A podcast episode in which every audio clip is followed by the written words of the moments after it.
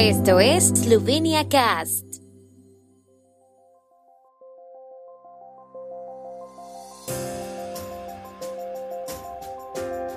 Noticias.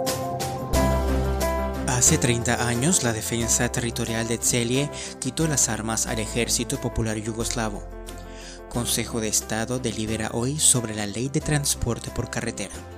Eslovenia celebra hoy el día de Primož Trubar. En el Giro de Eslovenia, la etapa de Posaue destaca por su orientación turística y ciclista. GoOpti es la empresa de traslados de pasajeros líder en Eslovenia que te conecta con numerosos aeropuertos y ciudades. Es la manera más cómoda y segura de llegar a Eslovenia si tu vuelo no tiene conexión directa con la capital eslovena. Slovenia Cast te regala 5 euros de descuento en tu primer traslado con GoOpti. Reclama tu cupón de descuento accediendo a sloveniacast.com barra GoOpti. Hace 30 años, la defensa territorial de Celje logró retirar las armas de un almacén en Bukoclak que estaba custodiado por el Ejército Popular Yugoslavo. Según el brigadier retirado Víctor Krainz, para obtener las armas que necesitaban desesperadamente cuando Eslovenia se independizara, también estaban listos para atacar el complejo. Como todavía recuerda Krainz, primero iniciaron negociaciones con el entonces comandante del cuartel de Celje, Nikola Poznan, y lograron llegar a un acuerdo sobre la entrega pacífica de armas. Ya el 28 de junio de 1991, miembros de la Defensa Territorial sacaron del almacén 26 camiones de armas y equipo militar sin hacer uso de la fuerza.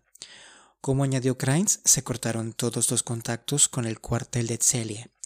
Más tarde se enteró de que los superiores de Poznan lo habían reemplazado de la noche a la mañana porque había permitido que los territoriales se apoderaran de las armas de Bukowschlag.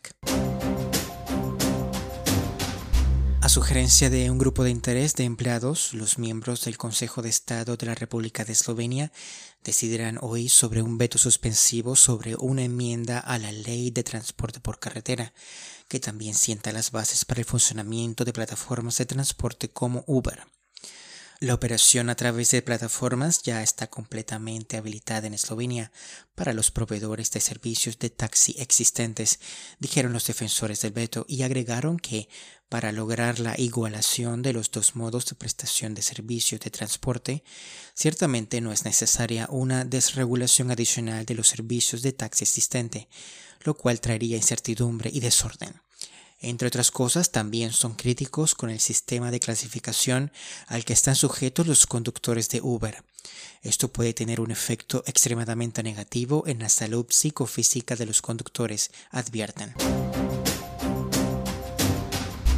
El día de hoy está dedicado a Primoz Trubar, la supuesta fecha de su nacimiento, el 8 de junio, fue elegida para el día conmemorativo del fundador del esloveno literario y el iniciador de la formación de conciencia de la unidad del espacio cultural, lingüístico y político esloveno. Habrá una jornada de puertas abiertas en el Palacio Presidencial en esta fiesta nacional, que aclaramos no es día feriado. El presidente de la República, Borut Pajor, recibirá a los grupos organizados previamente anunciados en el Gran Salón a las 11 de la mañana. Una guardia de honor de la Guardia del Ejército de Eslovenia se alineará frente al Palacio Presidencial entre las 9 y las 16 hora local. En la granja de Trubar en Rashica, la tradicional velada literaria de la Asociación de Escritores Eslovenos comenzará a las 18 horas contará con algunos ganadores de premios y reconocimientos literarios eslovenos en los dos últimos años. Posawie promete mucha promoción turística a partir de la tercera etapa del viernes de la vigésimo séptima carrera ciclística internacional Giro de Eslovenia. Esta región del sureste de Eslovenia quiere presentarse al público local extranjero principalmente como un área amigable para el ciclismo y el turismo, con una infraestructura desarrollada y construida, enfatizaron los alcaldes de las municipalidades de la región. Los alcaldes del área de la tercera etapa del giro, de aproximadamente 165 kilómetros, quieren presentar su área como un lugar turístico de primer nivel, con dos ríos, el Sava y el Kerka. las colinas de Posaue y Gorianci, hermosos castillos, el bosque Krakowski y muchos otros lugares de interés natural y cultural. Como señalaron en la rueda de prensa de ayer, la región cuenta con infraestructura ciclista incorporada, pero al mismo tiempo son conscientes de que todavía quedan muchos retos en este ámbito.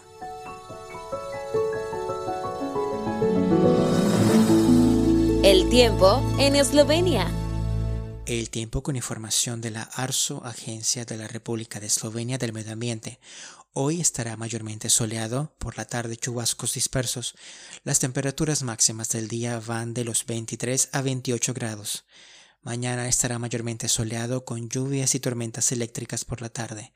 Las temperaturas matutinas de 11 a 15, en Primorska hasta 18, con máximas en toda Eslovenia de 23 a 28 grados centígrados.